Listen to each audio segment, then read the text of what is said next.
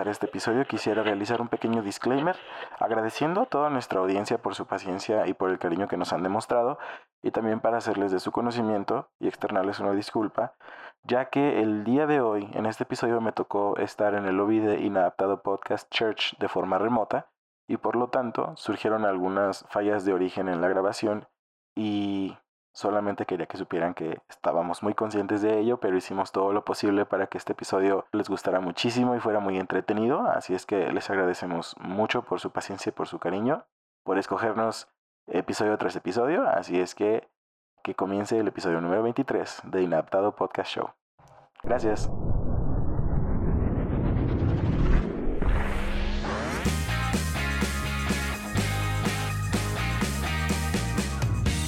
Así es, muchachos. Vamos, vamos, vamos. Ya empezamos. Capítulo número 23. Así es, ¿no? 23. Y dude, 23. Wow. Capítulo 23 de este podcast Inadaptado Podcast Show.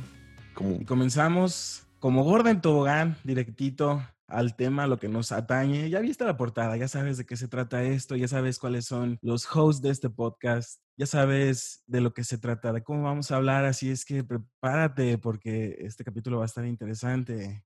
Robert, Fabián, ¿cómo están? Al mil por ciento, amigo. Ya ansioso por grabar después de las vacaciones que nos dio el pastor, ya renovaditos, esa ida a Ibiza estuvo excelente. Claro, no, no, no. Sí, la eh, los españoles, vaya que saben divertirse, ¿eh? Bastante. Brother, jamás vi a Jaimico tan loco como en la fiesta. Tan borracho. Ah, hombre, ese Jaimico. Sí, Andaba puro, puro licor de banana, dude. Exacto. Ya sé, ya sé. No, la verdad que sorprendido. Cuando empezó a bailar en medio de la pista, yo dije, no manches, ese es el Jaimico que me sirve las piñas coladas. Eh, es el Jaimico que reza por los alimentos. Exacto. ya, tranquilo, Jaimico, Jaimico, no te queremos entanar tanto. Relájate. Nah, te estamos echando flores, estoy tranquilito. Pues bueno, muchachos, tradición o mandamiento. Empezamos con este tema. Está muy interesante, está muy padre. Yo quisiera hacerles a ustedes una pregunta. ¿Creen que la iglesia del día de hoy, la iglesia actual, como la conocemos, se parece en algo a la iglesia de los tiempos de Jesús? A ver, Robert. Yo creo que sí se parece porque definitivamente Dios está ahí, Dios está presente entre nosotros y aún con sus posibles desviaciones, Creo que definitivamente el sello original del Espíritu Santo se encuentra en medio de. Y también podríamos como plantear, y, si quieren eso lo, lo, metemos más adelantito, si porque la iglesia sea distinta a la primitiva es algo mejor o peor o simplemente diferente. Particularmente para mí no tendría por qué ser igual. Muchos dicen, ay, es que en la iglesia primitiva era así, así, así. Ok, ya no es. ¿Por qué tiene que ser peor a, como que fuera igual a que antes? Pero bueno, yo, yo particularmente pienso que tiene muchas cosas en similitud y muchas cosas diferentes definitivamente. ¿Sabes qué, Robert? Mucha gente dice que debemos volver a nuestras raíces, que debemos volver a lo básico, a lo inicial, eh, porque eso es lo que Dios bendice. No sé si se acuerdan que hay un, de hecho hay un capítulo, hay un versículo de la Biblia que dice, ahora volvamos a las cosas, a, la senda antigua, ¿no? Y todo el mundo dice que eso es lo que verdaderamente trae bendición. Lo demás, pues, eh, es lo, novedoso y todo eso no. Y de hecho lo utilizan mucho para atacar a la iglesia relevante. Sin embargo, estoy totalmente de acuerdo contigo. Eh, mientras el corazón sea el mismo entre la iglesia primitiva y la iglesia de hoy día, no debe haber ningún problema. Mientras sus objetivos, sus deseos, el corazón sean, sean lo mismo, no debe haber problema los modos, las formas, definitivamente no nos, no nos vamos a parecer. Hay algunos conservadores que les encantaría que fuéramos idénticos y que nunca hubiéramos evolucionado, que fuéramos la iglesia que junta todas sus pertenencias, que, que, que no tiene, que tiene todo en común, que todo el tiempo cantamos cánticos e himnos espirituales, pero bueno, es evidente que eso no va a volverse a repetir, ¿no? O bueno, por lo menos en el futuro cercano. O sea, creo que, creo que si vamos a la, Biblia realmente, cada día que pasa, pues estamos más cerca de del regreso de Jesús, ¿no? De nuestro Señor. Y por ende, en teoría, pues las cosas se están poniendo más, más intensas, más gruesas. Creemos que volverá y, y él nos dio unos parámetros para cuando eso suceda.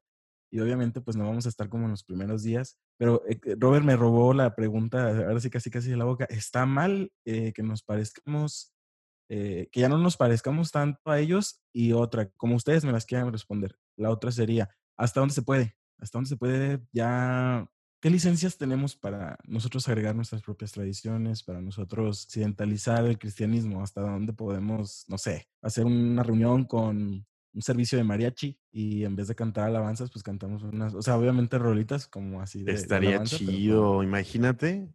De hecho, ¿tú crees que sí? Mira, el otro día estaba escuchando a un chavo, eh, un argentino, que toca el violín en, pues en YouTube. No manches, qué chido toca el violín y toca rolas cristianas. Me imagino que es parte del, grupo de alabanza de una iglesia importante en, en, Argentina. Y yo dije, ¿qué pasaría si un día no se subiera la batería, no se subiera la del teclado, no se subieran los que cantan y solo se subiera el violinista y a lo mejor una percusión?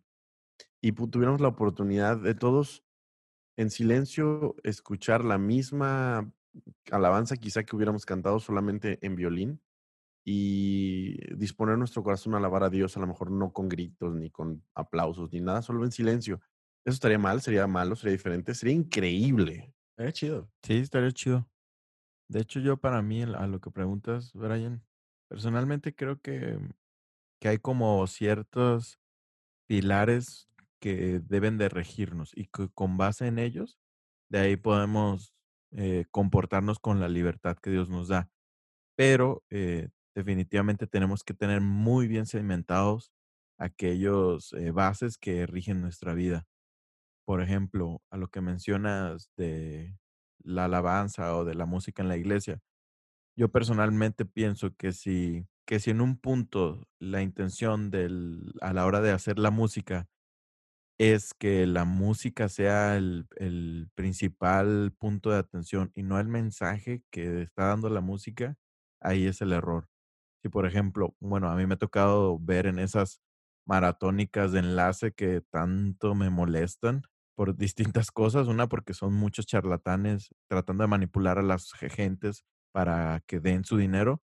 Y otra, porque son muy nefastas, no sé, muy chafas, no sé cómo decirlo. Pero bueno, en una de esas sacan una como iglesia, una de las tantas iglesias que toman en esas maratónicas, y están cantando un merengue, que yo no tengo nada en contra del merengue, es, es algo pues suena bien, no es, mi, no es mi género favorito, ni mucho menos, pero no le veo nada de malo, pero la cuestión es que está la música y todo, y bailarines y todo, pero en ningún, el mensaje está súper, súper aislado y súper poquito el mensaje que tiene, y lo que se nota es que, que quieren como darle el foco a que es merengue y que está chido y que ritmito y que turururarará, y no hay un mensaje, no en, este caso no había un mensaje que estuviera alabando a Dios o proclamando el evangelio. Yo creo que pudiera haber un merengue que tuviera un mensaje mucho más amplio y que estuvieras, estuvieras tú poniendo el foco en el mensaje, pero ese no era el caso. Entonces yo creo que puede haber como distintos géneros que para mí personalmente considero que están bien. Por ejemplo, mariachi con lo que decías ahorita. A lo mejor una canción de mariachi se me hace que está correcta porque estás eh, realmente en, el mensaje, estás cantando algo y, que esparza el evangelio. Y a lo mejor una misma canción que se dice cristiana de mariachi, pues tiene dos ahí como medio embarrado el, el, mensaje de Dios y a lo mejor nunca mencionas nada específico de Jesús ni nada y que se puede interpretar como que le estás cantando a la novia o a lo mejor a Dios. Entonces para mí ahí está como lo que tenemos que tener muy claro. Sí, además yo creo que no podrías hacer un, un merengue de adoración, ¿sabes? O sea, el merengue tendría que ser una alabanza así que, que esté guapachosona, pero que hable sobre, sobre lo bueno que ha hecho Dios en tu vida, ¿no? O sea, a lo mejor el mariachi sí se prestaría más porque pues un mariachi sí puedes hacerlo balada, puedes hacer un mariachi alegre, y ya pues vas haciendo tus adaptaciones.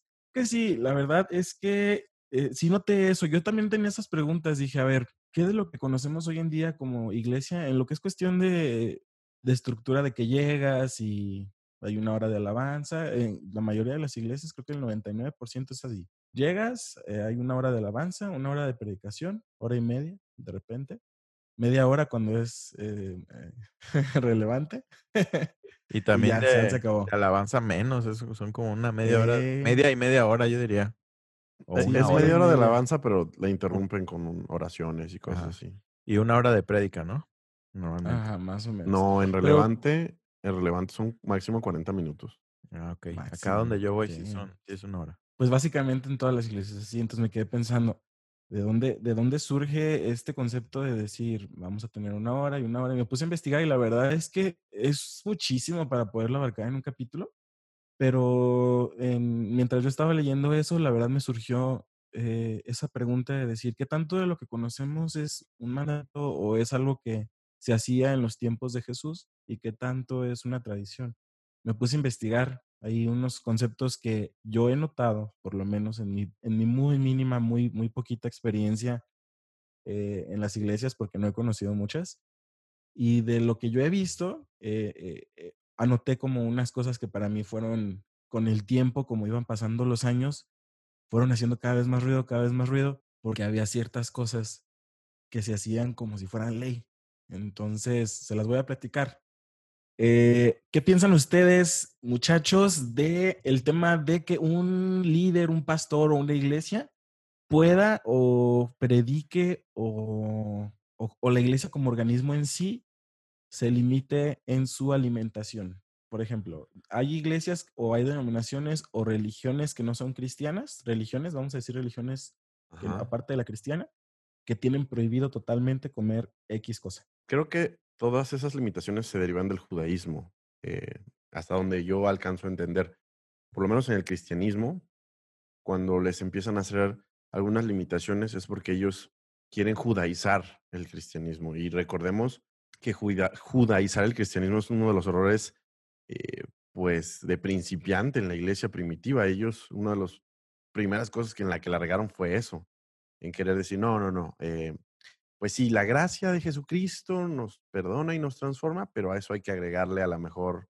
eh, no sé, la circuncisión, ¿no? Hay que agregarle no seguir sin comer cerdo, o hay que agregarle, etcétera, ¿no? Porque ellos todavía tenían la necesidad de agregar a, la gracia algo, porque se sentían que, ellos no, no habían hecho nada para ganarla, ¿no? Y, y obviamente el judío tiene ese orgullo hinchado de decir, no, no, no, yo me merezco ser hijo de Abraham, ¿no?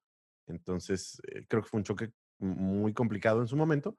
Y después, pues algunos cristianos que malentienden la Biblia y que quieren a lo mejor hasta generar cierta coerción a sus adeptos para hacerlos hacer cosas unas u otras, pues les quieren restringir, ¿no? Que algunas cosas de comer, alguna, hay gente que les restringe, hay iglesias que restringen ver televisión, hay restringen el internet o Netflix, no sé. Se me hace bien absurdo eh, empezar a poner ese tipo de limitaciones en una era donde la información y, los accesos son, lo son todo en el día con día. Y el cristianismo, pues no puede, no puede hacer eso, ¿no? Eh, y en otras religiones, pues creo que son, no sé, me voy a llamar herejías. Hay lugares donde les prohíben tomar café o algunas otras cosas. Entonces, e, esa es mi perspectiva. Es una cosa relacionada al judaísmo. Sí, yo, yo también pienso que cualquier como indicación o cualquier tipo de decisión que quieran tomar por ti una iglesia está errónea. No veo por qué la iglesia puede tomar decisiones por ti en ningún sentido, en cualquiera, ni siquiera en creer una cosa u otra. Yo creo que debes de presentarte una doctrina y decirte, esto creemos y tú eres libre de, de creerlo o no. Escudriña lo que dice la Biblia y tú en base a eso, con base en eso, crea, crea como tus propias conclusiones. Estas son las a las que nosotros hemos llegado por esto, esto, esto, esto y aquello. Y si tú no las sigues, no juzgarte como tal, ¿no? Y al prohibirte una cosa u otra, creo que ya, ya están invadiendo algo que ni mismo Jesús hacía. Entonces, ni Dios, o sea, imagínate si mismo Dios eh, en la Biblia comenta, pongo delante de ti el bien y el mal. Yo te aconsejo que escojas el bien, te lo aconsejo, o sea, ni siquiera Dios nos obliga a hacer una cosa u otra. Entonces creo que cuando las iglesias te ponen así de invasivas, ahí son focos rojos para, para largarte de ahí, amigo. Huye. ¿Se acuerdan que, bueno, ustedes me han contado que hay iglesias donde te revisan el Facebook o bueno, tus redes sociales en general, a ver qué vas publicando para, para tirarte indirectas. Oye, eso no es muy cristiano de tu parte y cosas así. O sea, Dios. Sí, claro.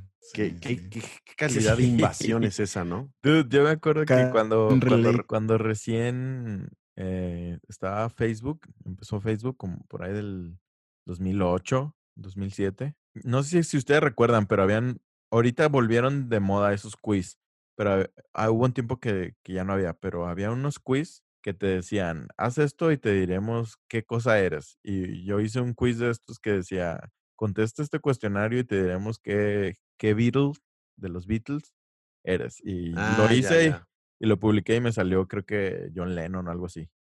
Y me acuerdo que al, al día siguiente, el pastor de jóvenes, oye, Robert, ah, tenés que revisar qué tipo de cosas estás viendo, porque tu corazón puede ser influenciado y no sé qué. yo, por dentro, ya qué tontería, es un quiz de diversión y ya. Pero en el querer satisfacer la autoridad que tienes, pues, ah, no, sí, disculpe, y me sentí súper avergonzado, la verdad. Por dentro cantando Eleanor Rigby, ¿no? No, no, el, gran problema es que se avergonzó, o sea, se avergonzó de haberlo hecho en el momento. Sí, en el momento pues sí. Ajá, pero pasó mucho tiempo, ¿no? O sea... Como cristianos no debemos de avergonzarnos de nada. Mm, no sé, yo creo que sí hay cosas que tienes que avergonzar. Sí, claro. ¿Avergonzarte? Sí. Sí, cuando, cuando cometes errores, cuando lastimas a alguien. Ah, bueno. Eh, no sé. Y eso, a lo mejor, bueno, no quiero entrar en detalles. A lo que voy es, no deberíamos hacer nada y, buscar avergonzarnos. Nada que sabemos que, que no Más bien, no deberíamos buscar la aprobación de, de A lo mejor lo dije de la manera correcta. Sí, sí, sí. Aprobación ni, ni sentirnos humillados por un comentario de alguien más. Si, si con alguien podríamos avergonzarnos de alguna manera, sería con Dios, pero no delante de nadie más. Exacto. Y además Él es el que no nos juzga, así es que vamos de gane, ¿no? La verdad estoy impresionado. Yo pensé que me iban a dar una respuesta un poquito más sencillita. Este, investigué sobre las religiones en general y, y en su mayoría son religiones de la India y algunas egipcias bueno, más bien tradiciones de Egipto, eh, donde se prohibían este, ciertos alimentos. Como dice Fabián, los judíos tenían unas prohibiciones también ahí sobre el cerdo, los mariscos, reptiles y demás. Y actualmente algunas denominaciones prohíben combinar ciertos alimentos, comer incluso creo que sangre cocida. Moronga se llama. Dice que, eh, bueno, en algunos lugares le dicen moronga, entonces... En México le dicen eh, moronga.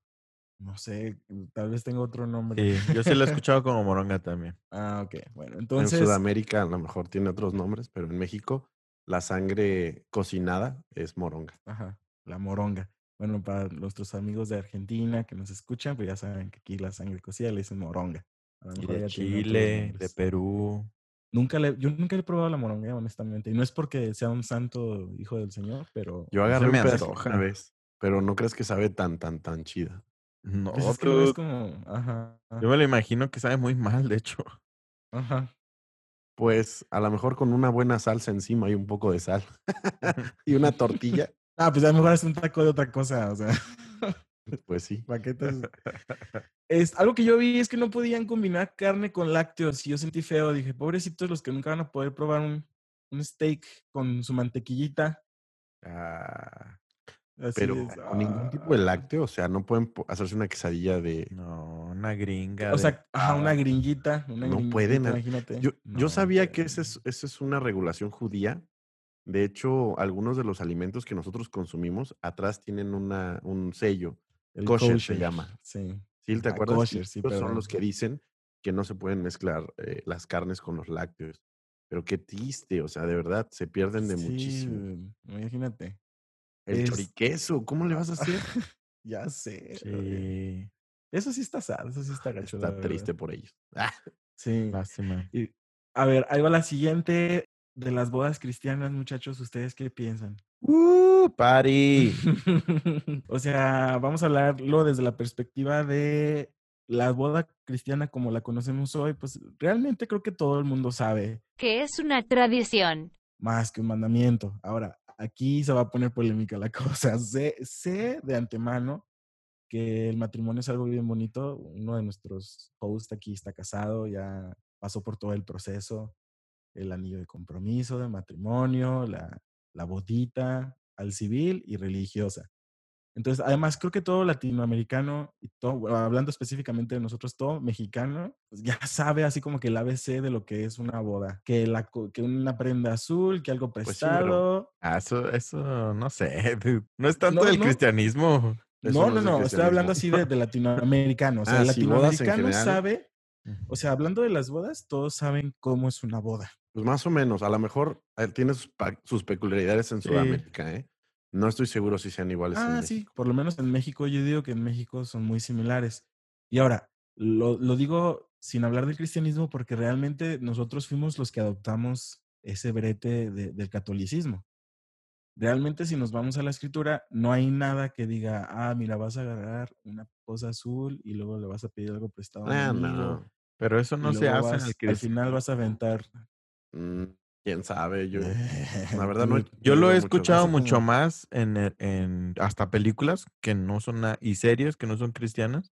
Creo que lo hace más la persona que no cree en Dios que la que cree particularmente. Sí. Porque es como cierto, ¿cómo se le llama? Cuando usas una pata de conejo y cosas. Superstición. eh, amuletos, Creo que es superstición. como más superstición y creo y yo pienso particularmente que el cristiano está en contra de las supersticiones en, en su generalidad. Eso creerías tú, exactamente. Es que eso fue lo que se me hizo interesante, porque fíjate, yo en el 2017, pequeño disclaimer, fui como a siete bodas, brother. Entonces, ese año quedé Ah, harto perro. Yo llevo como dos cristianas, bodas, nada más. No, yo fui como a siete. Entonces, cada una fue muy diferente. Y fue el sí. pastor él. Ajá, ah, no, no, no, no, no. Tú, lo- no, tú los casaste. No, no, no, no, no. Yo iba como invitado. Pero a pesar de que cada una fue muy diferente, sí tenían, me recuerdo por lo menos creo que dos, donde sí utilizaron ese rollito de que ponte algo azul y ten algo prestado. y Pero eso es algo para la novia. O sea, sí eso ni siquiera sale delante de la, las- de la ceremonia. Sí, no, pero pues lo No. hicieron.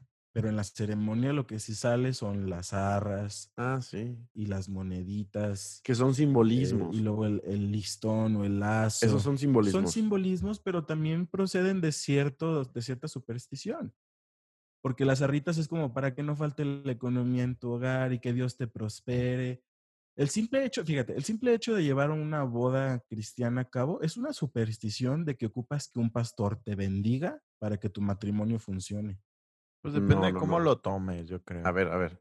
Vamos a discutirlo, amigo. Esto vale la pena que a estar- Claro, que claro. iba a estar delicado. ¿no? Manolo, o sea, aquí le podemos dar en la torre a mucha gente, Manolo. No, yo lo sé, pero Entonces, mi- te voy a dar mi perspectiva. échale. En, el en, la, en la Biblia no hay matrimonio hasta... mm, ¿Qué les gusta? Hasta mm, Jesús y, y María.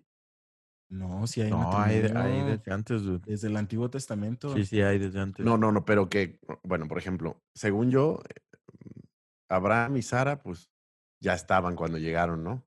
Luego Isaac y, y Rebeca, pues no, no hubo boda, nada más los juntaron así de, se conocieron. Dice que se vio, se amaron en ese momento y se metieron a la habitación a darle duro contra el muro. Entonces, es que es que es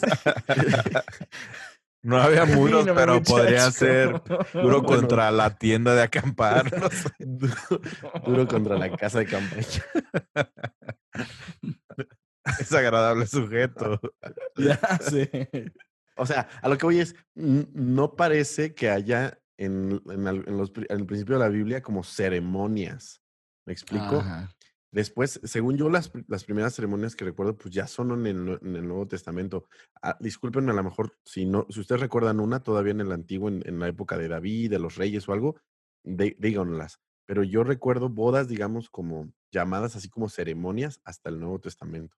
Entonces, antes eras así de yo voy a tomar a esta mujer, eh, a lo mejor hablo con, con los papás. Según sí recuerdo, hay una historia en la, en, eh, creo que son los hijos de Abraham o los nietos de Abraham, no recuerdo, que alguno de ellos quiere tomar a una mujer y sí van a hablar con el papá o algo así. Es como, mm, es como una situación de un trámite, más no como de una ceremonia, de que van y le hablan al papá y piden la mano de la mujer y ya se la lleva, pero, pero sí, la ceremonia me imagino que se ha de, ha de haber venido de tradiciones a lo mejor de otros pueblos o judías, no sé, no tengo ni idea. De hecho, la, la, la, boda como la conocemos ahorita eh, viene de muchos, muchos de los rasgos que tiene son medievales. Entonces, se ah, transmiten por, por Europa.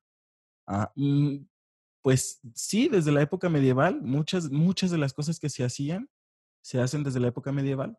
Entonces el catolicismo tenía mucho poder y cuando llega aquí a México, pues obviamente se permea por completo toda la tradición católica de cómo conocemos las bodas de hoy en día. Entonces todas esas cosas se transmiten desde la época medieval y fíjate, lo curioso que investigué es que lo del anillo del compromiso data o hay registros que es desde Egipto. Entonces los judíos vieron a los egipcios hacer ese rollo y ellos adoptan lo que es la cuestión del el anillo de compromiso. Entonces, ese rollo viene desde Egipto para que te des un quemón de Pues es que muchas cosas vienen de las primeras civilizaciones. O sea, gran parte de las tradiciones es posible que vengan de las primeras civilizaciones. Y los egipcios siempre van a ser un referente, ¿no? Entonces, eh, creo que hay cosas que no son necesariamente malas por venir de Egipto, porque estamos acostumbrados a que todo lo malo viene de Egipto, ¿no? La brujería y las cosas feas. Pero no, no, no necesariamente. A lo mejor, pues algunas tradiciones de las que seguimos. ¿Eh? ya, mal chiste, mal chiste, mal chiste. no. Entonces, mm, sinceramente, amigos, yo creo que de entrada, como cristianos, tenemos que casarnos por la ley, que es este, la ley que la que vivas en tu país, que es casarse por el civil, ¿no? O sea, eso ninguno de los tres está en desacuerdo, ¿no? Sí, estoy totalmente sí, ¿no? Tienes que obedecer las leyes de tu país, ¿no? Para proteger a la mujer, para proteger a tus hijos y pues también para protegerte a ti como hombre en algún dado caso de que hagas las cosas bien, ¿no? Y luego te preguntas, ¿quiero hacer algo religioso? ¿Quiero hacer algo como delante de Dios o algo así? El otro día eh, me, decían que realmente no es tanto quién te casen y por qué te casen y cómo, sino es, o sea, una vez que ya hiciste el acto legal, o sea, ya tuviste tu, tu firma legal, realmente es, es una ceremonia donde las dos personas hagan un pacto delante de Dios, independientemente del hombre que se pare enfrente o lo que diga, o si lo dice bien o lo dice mal. Es como un día memorable entre dos, dos personas que deciden decirle a Dios, ¿sabes qué, Dios? Eh, aquí está nuestro matrimonio. ¿Me explico? Puedo pensar que, y aquí como una box impopuli hablo, creo que para mí particularmente se, podría omitir. ¿A qué voy? A ver, ¿qué, ¿qué, podrías omitir? O sea, tú puedes casarte delante de Dios al mismo cuando estás haciendo el acto de casarte. deja, de, deja de mirarme así, Brian. Cuando estás haciendo el acto de casarte bajo el civil. Yo creo que tú pues no necesitas a un pastor que diga, ah, porque está el pastor aquí, quiere decir que ya estamos haciéndolo delante de la eh, presencia de Dios. Mira, yo estoy, yo estoy seguro que tú te podrías, si tomas el tiempo en un acto civil o en el acto legal para ofrecer tu matrimonio delante de Dios y ponerlo delante de Dios, yo estoy seguro que no habría ningún problema. Sin embargo, creo que también por obediencia, a lo mejor a una estructura, pues sí, a, tu, a, tu, a la estructura de tu iglesia, pues tú permites que te haga tu matrimonio por alguien más. También creemos en la bendición, ¿no, amigos? Creemos que alguien más nos puede bendecir, ¿no? O creemos o no creemos. Yo sí creo que, que las personas... Pues mira, si, si nos vamos a la Biblia, el que bendecía en la boda era el padre al hijo. Es una cuestión de autoridad. Era el papá de, Sí, en la Biblia, en la Biblia era el padre al hijo. No, era una cuestión, era una cuestión bueno, está bien. Vamos a decir. Te voy a autoridad. sí, así de yo, tu padre, que soy tu autoridad, bendigo tu matrimonio, ¿me explico? Entonces, pues creo que ahora hemos transferido esa autoridad al pastor para bendecir nuestro matrimonio, eh, pues como para guardar esa estructura de nuestra iglesia. ¿Qué tanto es imprescindible? Pues no lo sé. A ver, échenle. Yo, como te decía, yo pienso que se puede prescindir de ella no se me hace tampoco que esté mal, para nada, se me hace un acto muy bonito, se me hace algo padre. Sin embargo, sí creo que este episodio sirve para hacer conciencia a cada uno de los escuchas, incluyéndonos a nosotros mismos, que si por algo no te puedes casar con un acto así religioso, no es, Dios no está maldiciendo tu matrimonio o menos bendecido tu matrimonio, que si simplemente lo hiciste ante la ley, porque yo pienso que si en tu corazón, como en el corazón de, de tu pareja, te estás casando, lo estás haciendo delante de Dios porque Dios está en tu vida bajo cualquier decisión que tú tomes. Entonces, se me hace un acto muy bonito, y, pero, sin embargo, quitarle como esa culpabilidad o importancia de que si lo haces, estás siendo mejor cristiano o peor cristiano si no lo haces, particularmente. Es como lo que hacen de presentar a los niños también. Sí, que de hecho estaba a, punto, estaba a punto de agregar ese, ese tema de la presentación de los niños, pero no se me hizo como que tan profunda, porque realmente es, siento que sí es diferente. ¿Por qué? Eh, lo mismo. Fíjate que eh, podría ser lo mismo en la cuestión supersticiosa de creer que si lo haces estás mejor. Esa es la única no, no es que estés mejor. la única correlación que lo encuentro. La gente piensa que si lo hacen eh, hay como una bendición especial. Pues eso es superstición, brother. Pues sí. Y de hecho pues sí. Es que, Dios nos da su gracia y, y, hace salir el sol sobre justos e injustos y su amor no está basado en nuestras obras. Entonces, a mí se me hizo interesante simplemente ser consciente. No estoy diciendo que esté mal. Ah, los que hicieron su ceremonia cristiana, invitaron al pastor, le dieron su, buena bendición. O sea, no digo que, estoy, que estén mal. Está bien, o sea, es bonito, como dice Robert. Pero realmente es algo tradicional, no es algo que si tú no lo haces, ah, ya Dios te ve feo y tu matrimonio no va a ser este, tan bonito o no va a tener tanto valor. Porque yo he conocido hermanos en la fe que tristemente esas cosas que son tradiciones para hacerlos sentir menos, desde ya no dejarlos servir porque no se casaron, y obviamente estoy implicando pues que se comieron la torta antes del recreo, se tuvieron que casar solamente al civil. ¿Qué es eso de eh, que se coman la torta antes del recreo, amigo? Pues que eran novios y que la chava quedó embarazada. Antes de casarse. Antes de mm, casarse. Antes de casarse. Ah, Entonces, lo que pasó fue que se casaron, pero no, no los dejaron casarse ya con una ceremonia cristiana. Por lo menos les dijeron, ¿sabes qué? Aquí en esta iglesia nosotros los pastores no casamos a gente. Bueno, por lo menos no pueden oficiar el servicio como se conoce tradicionalmente si tú ya tienes un hijo o ya estás casado al civil. ¿Cómo que si ya estás casado al civil? Obviamente. O sea, si tú ya estabas casado previamente, ya eh, lo que te ofrecen, por lo menos en la iglesia a la que me estoy refiriendo, es una boda colectiva. Entonces sí te puede ah. casar el pastor. te puede casar, pero solamente te casa con un puño más de gente que, entre comillas, igual que tú, son unos desobedientes que sí, sí quieren poner su vida en, orden, pero son menos, ¿no? Son como que los, los que no hicieron bien las cosas, entrecomillado todo esto. Qué reverenda estupidez. Qué bueno que te saliste de esa Ahí es cuando ¿eh? yo digo, ahí es cuando yo digo que este tipo de tradiciones son buenas, es bueno analizarlas de esta forma, porque tú como creyente le quitas mucho peso y mucha condenación a algo que realmente no debes de tener. O sea, entiendo que sí pudo haber un error ahí implícito en, el hecho de adelantarse a lo mejor, pero hasta el día de hoy, eh, hablando en específico de ese ejemplo, es un matrimonio que yo admiro, y que son personas que son muy trabajadoras y son cristianos que yo podría decir mm, como cualquier otro, ¿sabes? O sea, no, no, les veo menos que cualquier otra pareja que sí se haya casado con, con bombo y platillo y, todo este rollo de las tradiciones. Entonces, por eso, por eso y solo por eso quise añadir esto de las bodas cristianas, porque sí siento que le damos, por, no por cristianos, por mexicanos, por latinoamericanos, nuestra cultura le da muchísimo peso a esa tradición. Entonces, pues los cristianos se apropiaron y, y ahorita pues ya, ya, ya es como una regla más del cristianismo decir, ¿sabes qué? Pues tiene que haber boda. Sí, de acuerdísimo contigo. Y no es, como tú dices, no es que estemos desanimando a las personas a que no se casen con su pastor y, y tengan su ceremonia, sino que analicen lo que es y lo celebren, lo disfruten, pero que no le den como esa validez de que te suma a ser mejor o peor cristiano, sino que lo hagas porque es una tradición bonita y porque lo vas a disfrutar y hasta ahí, ¿no? Racionalizar la tradición. Oigan, aprovecho.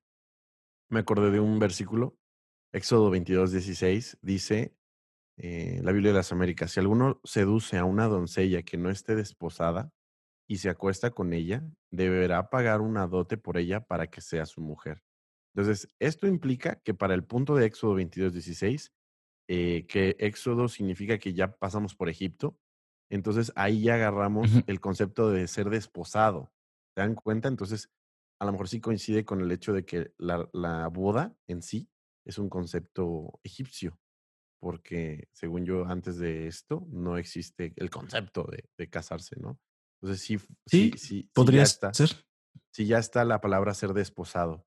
Y también dice, pues, que si no, este, eh, si, si, te la comes antes de tiempo la torta, este, pues sí te tienes que ser, tiene que ser tu mujer, o sea, no es posible que te comas la torta y la, y la mandes a volar, según lo que dice aquí en Éxodo 22, 16. Obviamente sabemos que es este Antiguo Testamento, sin embargo, obviamente es un versículo que cae muy ad hoc en lo que me comentaste. Yo creo que es, es lo que debería de, de, ser el día de hoy, ¿sabes? Si, si por alguna razón cometieron el error de que ya viene un bebé en camino, pero los dos están responsabilizándose de sus actos, pues adelante, ¿no? O sea, los casamos, esto es una tradición nada más. O yo, el por qué decir, ah, no, ya hicieron mal las cosas, ahí va el castigo del cristiano, ¿no? Porque la Biblia dice que, que, que prácticamente hagas el trámite. Y, y, ahí no dice que venga bebé, ¿eh? Ahí dice nada más, si le diste crán al alacrán, ya, te tienes que casar con ella. O sea, no es necesario que haya un bebé por medio según la Biblia. Sí. Ajá. Pues que prácticamente nadie haría eso. O sea, si le dan crán al lacrán y no sale con premio. Sí, no, no, no, no dicen, ay, hay que casarnos. la verdad es que no. Se deslinda de responsabilidades. Pues sí, o sea, realmente pero a ver, ahí qué pasa. Entonces ahí sí, sí le dan crán al alacrán, como dice mi amigo Fabián. Y no se casan Mm, ya no se pueden casar con nadie más, ya merecen castigo, es pregunta. Mira, algo que, que dice la Biblia, ok, todos sabemos que el Antiguo Testamento quedó de alguna manera abolido como ley delante de, de todos nosotros por Jesús. Sin embargo, y algo que yo siempre les he dicho a ustedes, que el Antiguo Testamento te da principios bajo los cuales sabes el corazón de Dios, ¿no? Principios, nada más hay que encontrar el principio abajo del mandamiento. A veces es más complicado. A veces es fácil, a veces no es fácil, pero siempre hay un principio abajo del mandamiento. En el, en el Nuevo Testamento, ya en tiempos de Jesús, ya Jesús estando con nosotros y todo, obviamente es antes de su muerte, ¿no? Entonces, hay quien dice que Jesús, hablando antes de su muerte, es probable que en algunos momentos esté siendo todavía muy estricto de acuerdo a la ley judía dice en qué Jesús está dando, y, en qué momento Jesús está dando ley y en qué momento Jesús está dando gracia. Pero sí explícitamente dice que el divorciado no debería casarse de nuevo en algún momento, según recuerdo en el, Antiguo, en el Nuevo Testamento ya está escrito, eh, porque hace pecar a la persona con la que se casa. Entonces, pues eso tampoco se hace, se hace en la religión cristiana, ¿no? En la religión cristiana se celebra un segundo o hasta a veces un tercer matrimonio, este, siempre y cuando la primera no haya sido cristiana. O sea, como si tu primer matrimonio, ella no, ella o él no fue cristiano y lo dejas y te casas con una cristiana, en algunas iglesias se aplaude así como, no, qué bien, está buscando rehacer su vida con Dios porque ahora sí se casó con una cristiana. Y siempre satanizan al anterior, ¿no? Ya sea hombre o mujer, él o ella. Ay, él la alejaba de Dios, no lo dejaba venir a la iglesia, pero ahora ya lo hace bien. Y recordemos que según la Biblia, pues no, eso no está chido, ¿no? Ahí, pues ya, no me quiero meter en broncas, capaz me marcan para amenazarme. Fíjate que yo creo que pasa, yo creo que pasa ah, con cualquier ex relación, ah, sea cristiano o no sea cristiano, siempre se sataniza a la expareja. Mm, Entonces, pues sí. Sí. Yo no lo hago. Yo, sí lo he vivido así. O sea, yo, yo sí lo he vivido en cuestión de que sí, sí lo he visto. O sea, que no quiero hacer esto una bronca de géneros porque sé que no es así, pero yo sí me ha tocado escuchar que las mujeres son muy, muy, muy rudas en ese sentido, de que truena la chava con el novio y todas las amigas se juntan y, ay, no te preocupes, amiga, Dios te va a dar algo mejor, él te estaba alejando nada más, la verdad era bien carnal. Ah, ya los hombres también se lo dicen. Sí, es parejón, es parejón. No voy a decir nada. Digo, a lo mejor ellas pueden ser un poquito más detalladas, o sea, dar detalles de, ay, este vato así, así, así. Pero pues entre hombres también les llegan a decir, no, no, Dios tiene algo mejor para ti, A, a lo mejor porque los hombres somos menos expresivos en, en su generalidad. Pero la intención del Ah, corazón es la misma. Sí. O sea, de meditar Pues sí, como la relación puede, pasada. Puede ser. Pero no sé, o sea, realmente yo he visto casos en el sentido de que, pues, utilizan el versículo de las cosas son hechas nuevas, Ay, eso eh, está las cosas de contexto pasaron, bien cañón. pero lo utilizan mucho. Soy nueva las criatura, las cosas nuevas pasaron, pasaron. Todas las Las cosas son misericordias de Dios son, son nuevas cada mañana, también he escuchado ese, entonces una nueva pues, criatura yo soy. Ok. Entonces, a ver, siguiente, porque si no aquí nos vamos a colgar un montón. Les quiero preguntar a ustedes, ustedes escojan de qué quieren hablar, bautizos o de consejería. Los dos están Mm, buenos. Están buenos. Los dos ¿Bautizos o están- ¿Cuál primero? Mm, Sí, ¿cuál- consejería. ¿Cuál primero? Ustedes digan. Va, consejería. ¿Está bien? Está bien, ya dale. ¿Sí quieres consejería? Sí, sí, sí, yo tengo mis argumentos, ¿eh? Se los voy a aventar. All right. Ok, entonces estaba investigando si la consejería pastoral puede ser considerada una tradición y vaya que sí, eh, quedé sorprendido. Y fue de hecho un poquito de la que más leí porque ya sabía que el amigo Fabio está estudiando en un instituto para poder ser pastor. Y Uh. él está llevando una materia sobre consejería pastoral. Entonces dije, no, Exactamente. este Así me va a es. si Fabián, ceros". El que acaba de decir que le dan crán al alacrán está estudiando. Ay, Es broma, amigo, es broma. Eso es tan solo religioso de tu saben que parte. si llegan a tener un pastor, si llegan a tener un pastor que se llama Fabián, nomás no vayan a consejería y ya todo chido. este me, este me. Yo voy a hacer que se va a parar en el púlpito y, chicos, no le den crán al alacrán. ok, entonces la consejería viene desde el Antiguo Testamento. eh, en Jeremías 18 comienza este concepto de consejero, donde se dividen, el servicio de Dios se divide como en tres figuras de autoridad, el sacerdote, el profeta y el sabio. Entonces, el Ah. sabio era el consejero que proveía la sabiduría para el diario vivir, mientras que el profeta daba palabra directa y concreta al pueblo y el sacerdote pues utilizaba la ley y el culto ceremonial. Cada quien estaba en su rollo, pero los sabios de Israel eran esas personas a los que tú ibas y decías, necesito ir a terapia, voy con el sabio de Israel. Bueno, un consejo, ¿no? Sí, sí, es, fue un chiste, amigo, perdón. Fue un mal chiste al parecer. Este, a los sabios de Israel, les voy a leer un poquito, se les relacionaba con el consejo, guiaban a los pueblos en los asuntos diarios de la vida y problemáticas típicas. Esto es del Antiguo Testamento. Cuando hablamos del Nuevo Testamento, eh, surge un concepto nuevo. Entonces aquí Fabián va a estar, yes, sí, por fin, mi tema, que es el, el paracletos o la paraclesis, que creo que esa es la expresión más adecuada, paraclesis significa esto? Cuando Jesús, cuando Jesús les dice que va a venir un consolador, la palabra que está utilizada es paracletos, que significa consejero. Entonces, cuando habla de que el Espíritu Santo te va a dar consejo o te va a consolar, se utiliza el paraclesis. Entonces, la paraclesis ya se le, se le como que se le hereda ese puesto a los apóstoles y por lo tanto, los pastores creen, por fe, que, que ellos son esos paracletos o que pueden funcionar como un paracleto con la ayuda del Espíritu Santo, porque eh, pues, en teoría ellos como pastores y como personas que constantemente, y es algo que estoy entrecomillando, están en la presencia de Dios y están orando y están leyendo la palabra y están estudiando, son, entre comillas, personas muy llenas del Espíritu y por lo tanto pueden ofrecer una paraclesis bien efectiva y adecuada. Entonces, ¿qué piensan de eso, muchachos? Miren, no necesariamente siempre voy a apoyar lo que estudio, ¿no? Les voy a dar mi punto de vista con la información que ya tengo de lo que estudié. Mm, La vez que referenciaron eh, la consejería bíblica, la referenciaron aún en tiempos de Moisés. Cuando Moisés eh, juzgaba al pueblo, eh, tuvo que repartir su carga, ¿no? Para juzgar al pueblo en, hombres sabios eh, y se los repartieron en, en 10, en 50, en 100, en 1000, ¿no?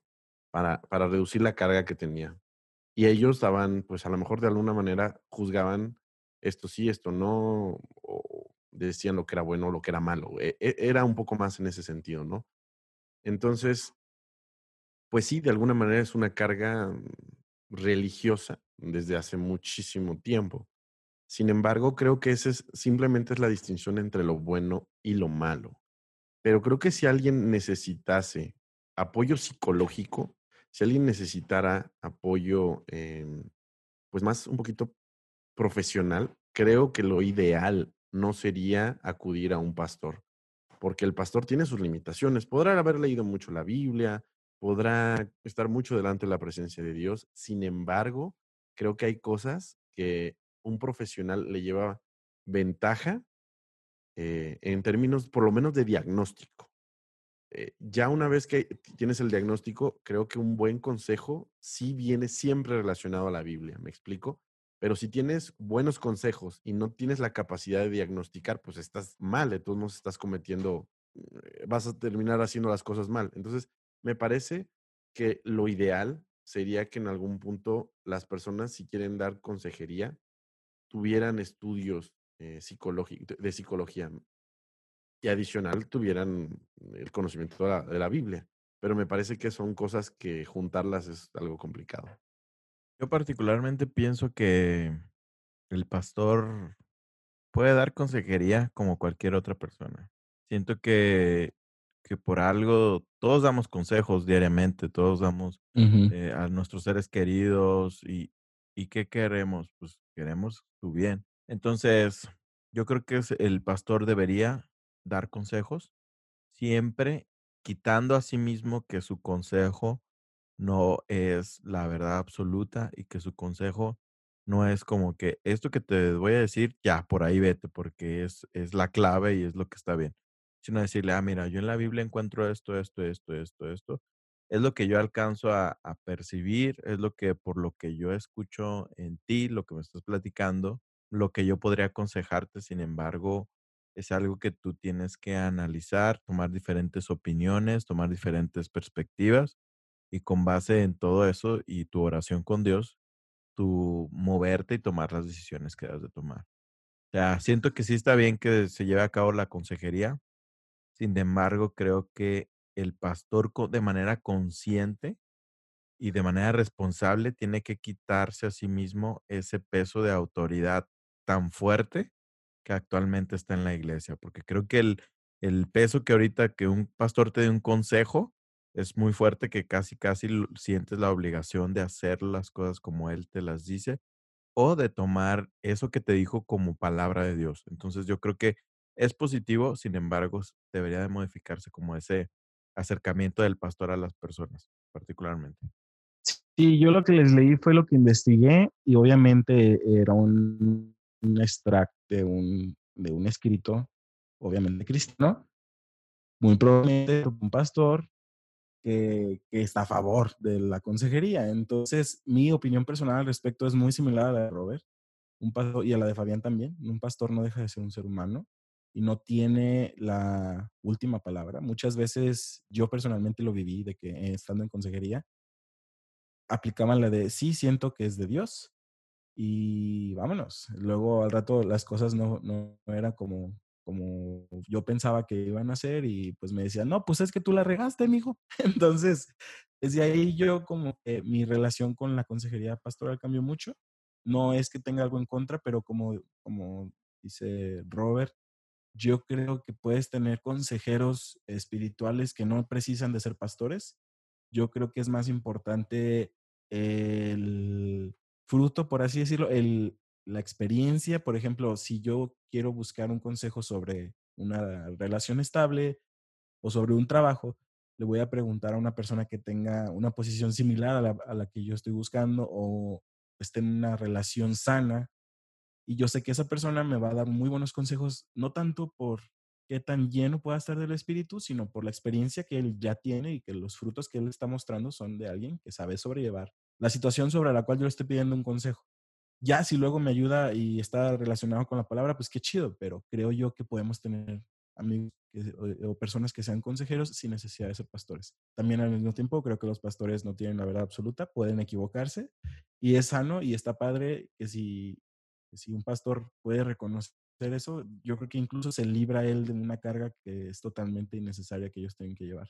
Entonces, eh, ya, pues ahora sí que por último en eso del pastorado, del, del del pastoral, sí. Sí creo también que hay un límite donde tal vez necesitas decirle a tu ovejita, no está mal que busques, no estaría mal que busques ayuda profesional, si necesitas eh, sobrellevar esto de una forma clínica o de una forma más eh, específica, adelante. Yo creo que está súper bien. No, no veo por qué se tenga que contraponer. La verdad, muchas veces se utiliza la idea de, es que no estás teniendo fe en Dios, no estás dejando que el Espíritu obre en ti, pero mm, hay veces que son cosas que parten de lo biológico y que si no tienes un profesional de tu lado que te pueda ayudar o que te pueda diagnosticar bien, pues realmente estás sufriendo de gratis.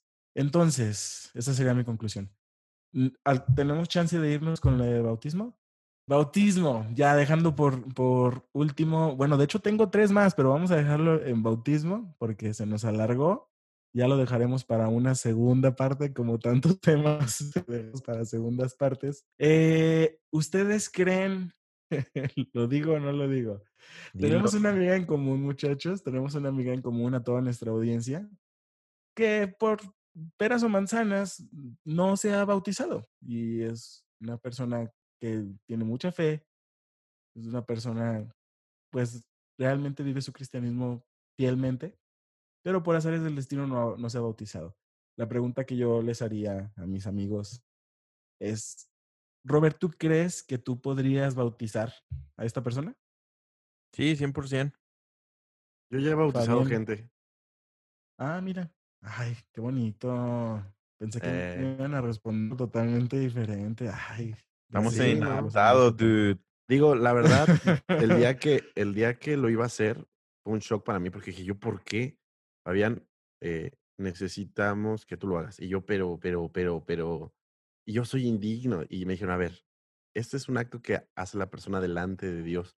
Tú solo estás ahí compartiéndolo con él su momento, pero el, el verdadera, pues es un acto que, que esa persona está haciendo en su corazón para con Dios y para con la sociedad que lo rodea, pero tú no eres nada, o sea, tú nada más estás ahí presente acompañándolo, pero no es como que tú seas el pontífice, ¿me explico?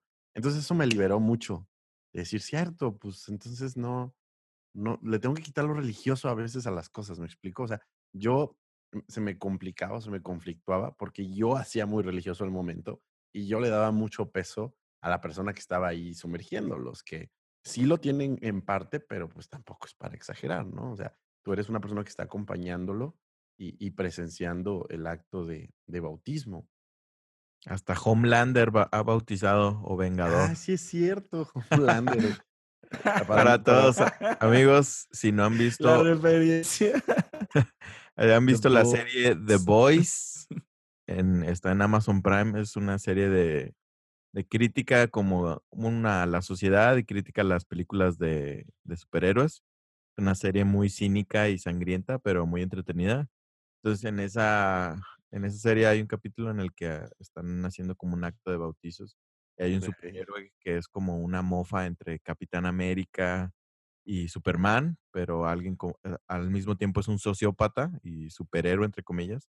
Entonces él lo invitan a un evento cristiano y él se agarra ahí bautizando a la gente. Un predicador cristiano que sale ahí, de hecho es uno como famosillo relevante. No sé si te acuerdas, Brian, este, digo Robert, mm. que es homosexual y, y tiene el poder de ser elástico. Entonces, pues sí, está súper irreverente la, la serie y muy, muy cínica, ¿no? Sí, es, está entretenida, pero se tiene que ver eso como una crítica. Y con criterio, ¿no? Sí, además, ajá, y sí está sexosona la serie para que también no se vayan con, ay, me lo recomendaron en inadaptado y, ah, sí, está sí, bien fuerte. Es clasificación C. C, yo creo. Entonces, los bautizos o los bautismos, de lo que yo investigué, pues obviamente sí es una tradición que data desde la antigüedad. está bien registrado en la Biblia cómo se fue eh, adaptando hasta nuestros días. Realmente no he visto ahí que haya ninguna pues por así decirlo, transformación respecto a la práctica bautismal. más que el hecho de pues, que antes lo hacían en ríos, ahorita lo hacen ya en alberquitas, hasta en tinitas y en medio de la iglesia. Pero lo que se me hizo curioso es un dato sobre que los bebés se empezaron a bautizar por bautizarlos en la fe, no en bautizar a la persona. Entonces, ya que ellos aún no conocían la fe de Jesús personalmente, se bautizaban en la fe de la iglesia.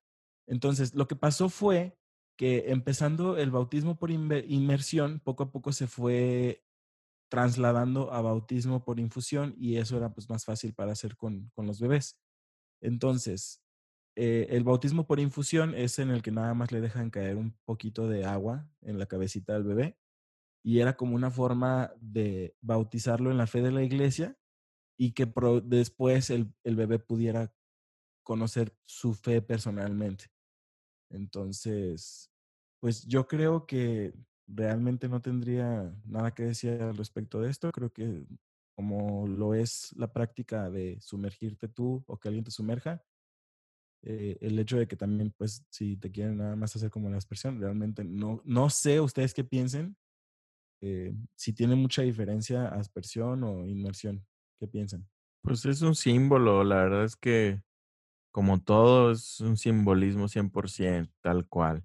Yo sinceramente pienso que es padre la tradición, pero que detrás de ello, pues, es simplemente un símbolo y ya. Entonces, si tú lo tomas como aspersión, como el significado que hay detrás del mismo que de sumersión, para mí da lo mismo, ¿no? Claro, pero, pero no tenemos, no tenemos ningún versículo que diga que tiene que ser por, por inmersión. ¿Tenemos algo que lo respalde? Sí, ¿no? Pero, pero es un símbolo, dude. O sea. Ah, sí, sí, es totalmente un símbolo. Entonces, ¿qué importa que hagas el símbolo igual si lo que importa es lo que hay detrás de? Sí, el corazón me queda totalmente. O sea, la tradición está padre y claro que el símbolo tiene más sentido con la sumersión, entiendo. Pero mm. digo, lo, lo más, lo que a mí se me hace más importante es saber lo que hay detrás de, ¿no? Que es el morir a ti mismo y, nacer como un, un nuevo hombre. Que, por ejemplo, y, es lo que les puedo preguntar, ¿están de acuerdo con que alguien que no se haya bautizado perfectamente puede ir al, al reino de los cielos, cierto? No, no es cierto. No, ¿cómo creen? Sí, claro. No, es más, alguien que no está bautizado ni siquiera debería darle clases a nadie más. Ah. a los niños. A los niños. Ah, es broma, obviamente sí, ¿no?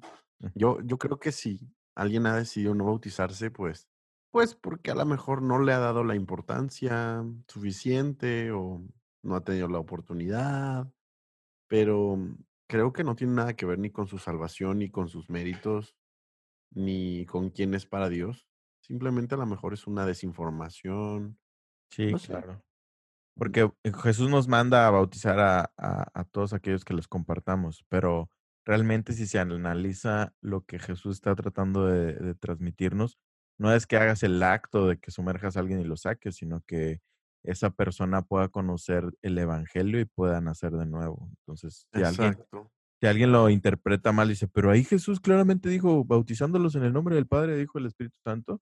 Si alguien lo toma así de literal y no se ve lo que hay detrás de eso, puede aferrarse al, al acto de bautizar. Toda la razón, amigo. Toda la razón. Sí, la verdad, sí. Pues como último detalle, eh, dato curioso, no puedo verificar esto, esto realmente lo saqué de una página católica, pero el dato curioso es que aparentemente Jesús fue bautizado el 28 de enero. Ay, cálmate. ya sé. Y Te lo juro. los 28 de enero vamos a hacer bautizos, ¿no? Te lo juro que, venía, venía como, como, así venían letras rojas y en negrita, ¿verdad? Entonces yo me quedé así, órale, interesante. Un dato curioso, igual a los conocedores estudiosos si lo pueden corroborar, pues adelante, ¿no? A mí se me hizo chistoso y dije, ah, lo voy a mencionar nada más por puro, por puro cotorreo. Pero bueno, dejamos dos temitas pendientes. Eh, ¿los, los, ¿Los nombro o los dejo con el... Con, no, nómbralos, los cuáles íbamos a tocar. Con el cliffhanger de, ne, hasta lo sabrán hasta la parte número dos de este, de este episodio. no, no se crean eran grupos tanto de jóvenes como mujeres, grupos para jóvenes adultos, varones, como la sección, seccionar la iglesia. Ese era uno. Y el otro era la disciplina en la iglesia. Cuando un pastor te va a disciplinar, entre comillas. Ese tiene un capítulo completo. Disciplina pastoral tiene un capítulo completo. Sí, hay material, hay material. Fácil. Fácil, fácil. Pero bueno, muchachos, este fue el capítulo de hoy. ¿Qué les pareció? Bien, estuvo chido. Chido te gustó. Sí, ya saben que yo soy más tranqui, yo soy más de. Ay, yo soy más tranqui. yo no ando diciendo crán al alacrán por la calle, ¿sabes? Entonces. Religioso, religioso. Ah, es broma, es broma. Pues sí, o sea, me, me, me laten este tipo de episodios a mí, pero bueno, esto fue el capítulo 23 de Inadaptado Podcast Show. Como las horas del día. Conclusiones, muchachos. Conclusiones respecto a las tradiciones, mandamientos. de mi perspectiva, amigos, creo que nada debería, ninguna tradición debería obstruirnos de conocer a Dios de tener una buena relación con Él, nada debería hacernos sentirnos como que alejados o como que no pertenecemos a un cierto club élite de santos. Creo que ese es un gran problema. El cristiano sigue aferrado a querer segregar, sigue aferrado a querer hacer méritos, eh, a decir, no, yo sí me casé bien o no, yo sí hice esto, yo sí hice el otro. Mm, la aceptación de Dios es para todos por igual, ¿no? Creemos que hay decisiones que eh, traen mayores bendiciones que otras, eso es indiscutible.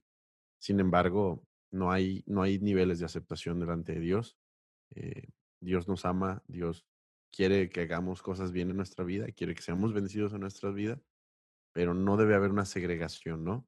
Ni, ni por si estás dando clases a los niños sin bautizarte, ni si te casaste de una manera diferente, opcional, etcétera, etcétera. Eso es lo que creo. Abajo las tradiciones, arriba Jesus. Yo particularmente pienso que las tradiciones son buenas, son bonitas, em, pero un pensamiento tradicionalista no es bueno. Yo creo que son cosas distintos y eh, distintas. Y las tradiciones como tal, para mí, son buenas siempre y cuando se razonen y se analicen y no se hagan de manera como en piloto automático. Así puedes saber lo que estás haciendo, por qué lo estás haciendo y disfrutarlo mucho más. Y ya eso sería toda mi conclusión. Yo nunca dije que eran malas. Lo único que dije era que eh, no deberían segregarte. O sea, las tradiciones jamás te deben segregar. Es todo. Se siente acusado por mi conclusión. sí, sí, sí, sí. Es que obviamente yo terminé súper anarquía y tú, no, no, no, yo pienso que todo es hermoso. Ah, ah, es más fácil decir que las cosas son negras o blancas. Pero Porque todo es gris. ¡Ah! Ah, me lo ganaron, no me dejaron decirlo. ok, pues mi conclusión sería, muchachos, que eh, es importante que analices. Es, bueno, creo que incluso hasta saludable que analices lo, lo que estás haciendo en la fe, en lo que es cuestión de tradiciones, por qué lo haces, ¿no? Si hay algo ahí explícitamente en la palabra que esté puesto tal cual, hazlo, pues adelante, ¿no? O sea, no te preguntes, ay, estará bien. No, simplemente ten fe, ve y hazlo, ¿no? Pero en áreas grises como esta, donde no hay un mandamiento específico tal cual clarísimo, pues sí cuestionate y pregúntate si lo que estás haciendo vale la pena este, sobrepasar, por así decirlo, lastimar la salvación de otras personas por, por tú, eh, de alguna forma, sentirte mejor moralmente, ¿no? Entonces, yo creo que para mí esa es la utilidad de cuestionar este tipo de cosas, ¿no? Si, si todavía crees que alguna especie de obra te va a acercar más a Dios o te va a distinguir más que otro creyente, pues realmente pues nos hace falta seguir caminando en, este, en esta larga carrera del cristianismo. Y pues bueno, este fue el cierre de este capítulo. Creo que es el 23. Si estamos bien, si estamos en lo correcto. Y pues esperamos que les haya gustado. Ya saben que nos pueden seguir en nuestras redes sociales. Fabián, ¿te gustaría dar unas redes sociales? Sí, claro. Nuestras redes sociales estamos en Instagram, en Facebook, en Twitter, en YouTube, Comunidad Podcast Show y estamos en todas las plataformas de reproducción de podcast, principalmente Spotify, Google Podcast, Apple Podcast, Anchor, etcétera. Ahí nos pueden encontrar. Sí, donde nos busquen, ahí estamos. Estamos en Instagram también subiendo memes y en perrones. Entonces, pues eso fue todo el día de hoy, muchachos. Gracias por habernos escuchado. Espero que te haya gustado. Espero que la próxima semana nos esperes con todas las ganas de volver a escuchar a estos tres inadaptados. Y pues bueno, muchachos, cierra la puerta. ¿Ahí, Mico? No, estamos bien para el próximo. Hasta luego.